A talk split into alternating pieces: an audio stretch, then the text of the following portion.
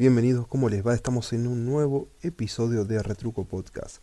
Yo soy Mauricio y hoy vamos a hablar un poco de por qué se dice que vivimos en una caja de cristal.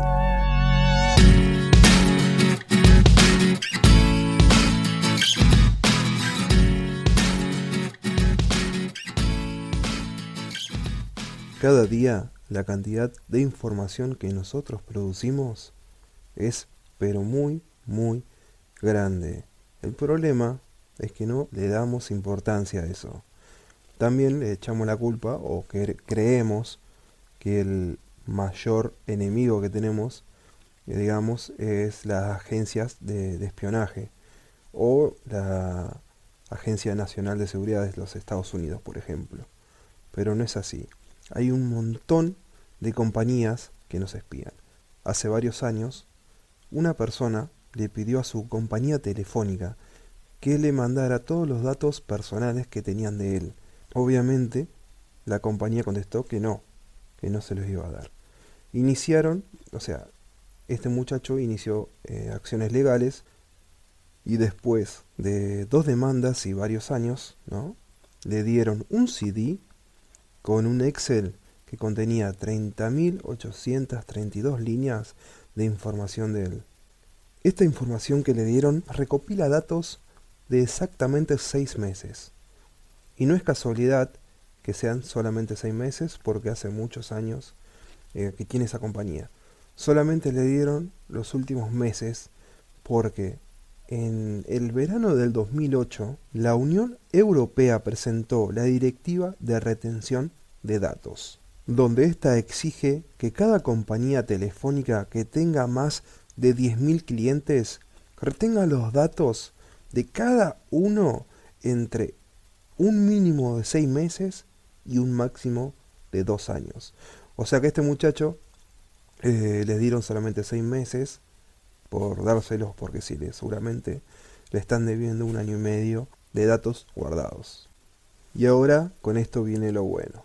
¿Qué hizo este muchacho con los datos? Como no sabía leerlos, porque son datos cifrados, no sé cómo se dicen, pero son datos por computadora. Este muchacho lo mandó a un especialista y a un seminario que a su vez usaron este lo que sería sus datos personales de Twitter, ponele, y de algún blog, y los unificaron con estos datos. Bueno, como resultado dieron exactamente datos personales que decían cuánto tiempo dormía, qué estaba haciendo en ese momento, datos de GPS, GPS en vivo, comparándolo con los que ponía en Twitter y demás, o alguna foto que subía a sus redes sociales, exactamente en dónde estaba ubicado, cuánto tiempo viajaba en tren, cuánto tiempo se sentaba a comer, cuánto tiempo dormía, desayunaba, cuándo se juntaba con amigos, con qué amigos se juntaba, una cantidad de datos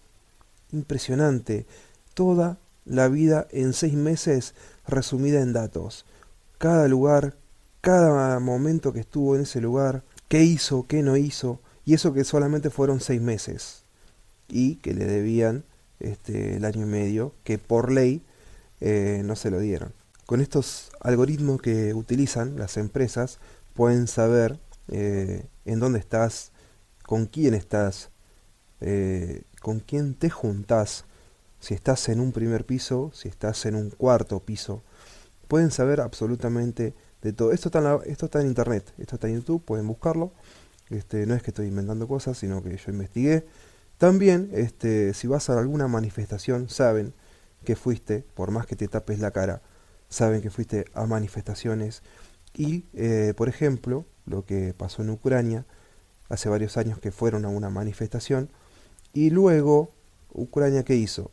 Le mandó un mensaje personal a cada teléfono de ellos, diciendo lo siguiente.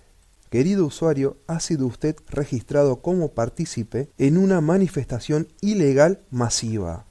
Eso le mandó el gobierno de Ucrania a cada uno de los que participaron.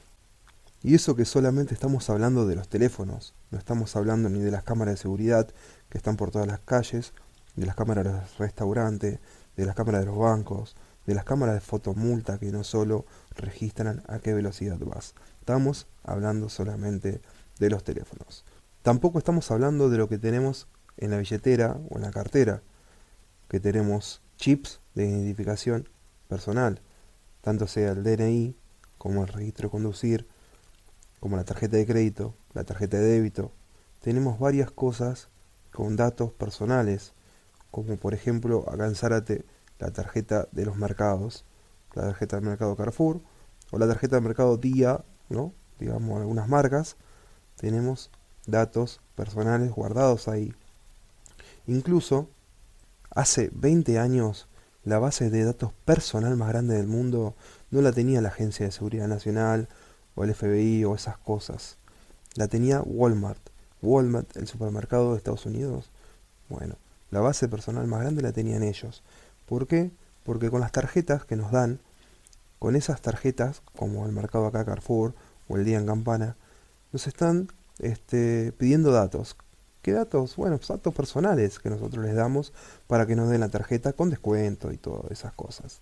Pero ya con esa tarjeta ellos ya saben dónde trabajamos, cuántos hijos tenemos, si estamos casados, si estamos divorciados, en qué momento nos vamos de vacaciones, cuánto gastamos, qué comemos, qué clase de comida comemos, ¿no? Todo, saben absolutamente todo. Sí es cierto que las empresas, o sea, muy grandes, tanto las empresas telefónicas como las de grandes comercios, tienen una ley, que es la ley de protección de datos. Con esa ley, mal que mal, digamos, los datos están más o menos guardados. Pero las apps que nosotros bajamos o los mails que nos dicen, este, tenés pruebas gratis o de esas cosas, no tienen esa ley de, de protección de datos. Sino, ¿para qué quiere Angry tu localizador de GPS? ¿Para qué? Para venderlo. A estos eh, vigilantes no les importa si somos alguien o no, si somos el presidente o somos un alto empresario o un simple eh, albanil o un operario de alguna fábrica, no les importa, porque son algoritmos, son algoritmos que juntan datos y con esos datos los pueden vender, las empresas los juntan y los venden. ¿Por qué los venden? Se preguntan ustedes. Porque estos datos se pueden transformar en nuestros antecedentes. Y podés viajar, por ejemplo, este, a un país donde ser homosexual es ilegal. O podés caer en un país donde tomarle una foto a una farmacia de producción masiva es considerado terrorismo como pasa en Estados Unidos. O caer en Siria donde siendo reportero este, se ejecuta o se están siendo ejecutados. A eso voy, que la información se vende para eso, para ver quién sos. Y si en algún lado salta que está mal lo que estás haciendo y salta justo con la información, ya está. Por ejemplo, en México, los cártel tienen acceso a esta información personal. O sea, tienen acceso a las telefónicas. Y si alguien contacta con la policía, ellos se enteran entonces mandan a cortarle la cabeza o a matar a la familia. Estamos completamente vigilados. Esto me hace acordar a, no sé si vieron la película Capitán América, el Soldado del Invierno, donde tiran los helicarriers para arriba, donde los despegan, y quieren, eh, digamos, aniquilar a la población que está en contra de eso, está en contra de ellos y dice en la frase, el siglo XXI es un libro digital. Cualquiera con un poco de poder puede tener acceso a ello. Y esto de la información no, no viene de ahora, eso viene arrastrando desde hace mucho. Por ejemplo, en Holanda tenían un censo, y un censo que abarcaba religiones. Querían saber qué tipo de religiones tenían para así saber qué monto le daban a cada iglesia, a cada sinagoga y a cada, este, digamos, a cada religión. Pero ¿qué pasa? Cuando llegaron los nazis, ya tenían todo hecho. Solamente el 10% de los judíos en Holanda de esa época sobrevivió cuando llegaron los nazis. Solamente el 10%. Porque tenían todos los datos de cada uno de ellos. Si estos datos no hubiesen existido, la historia sería diferente. Por eso, para ir cerrando esto, les digo que se cuiden, que miren, que piensen un poco, que se fijen lo que están descargando. Miren bien qué cosas le está pidiendo esas aplicaciones que descargan, en dónde buscan, dónde se meten, porque cada cosa tecnológica nos espía. O van caminando por la calle y le ofrecen tarjetas de puntos, tarjeta de crédito, eh, X tarjeta. Piénsenlo, piénsenlo. Si no la necesitan, no, no vale la pena. Incluso hay un navegador, es una aplicación, ¿no? Este, no te pide nada. Si vos no querés, no, no pones nada.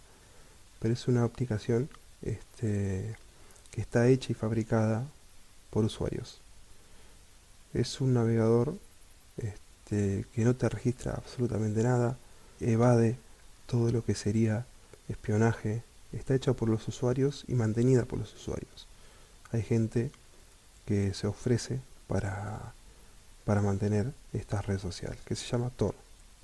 T-O-R. Está en, para descargar en las aplicaciones, no te pide nada. Pero usando estas aplicaciones, que están hechas por usuarios y no por compañías, se evitan un montón de cosas. Así que bueno, vamos a ir cerrando este podcast, así que les agradezco por escucharme.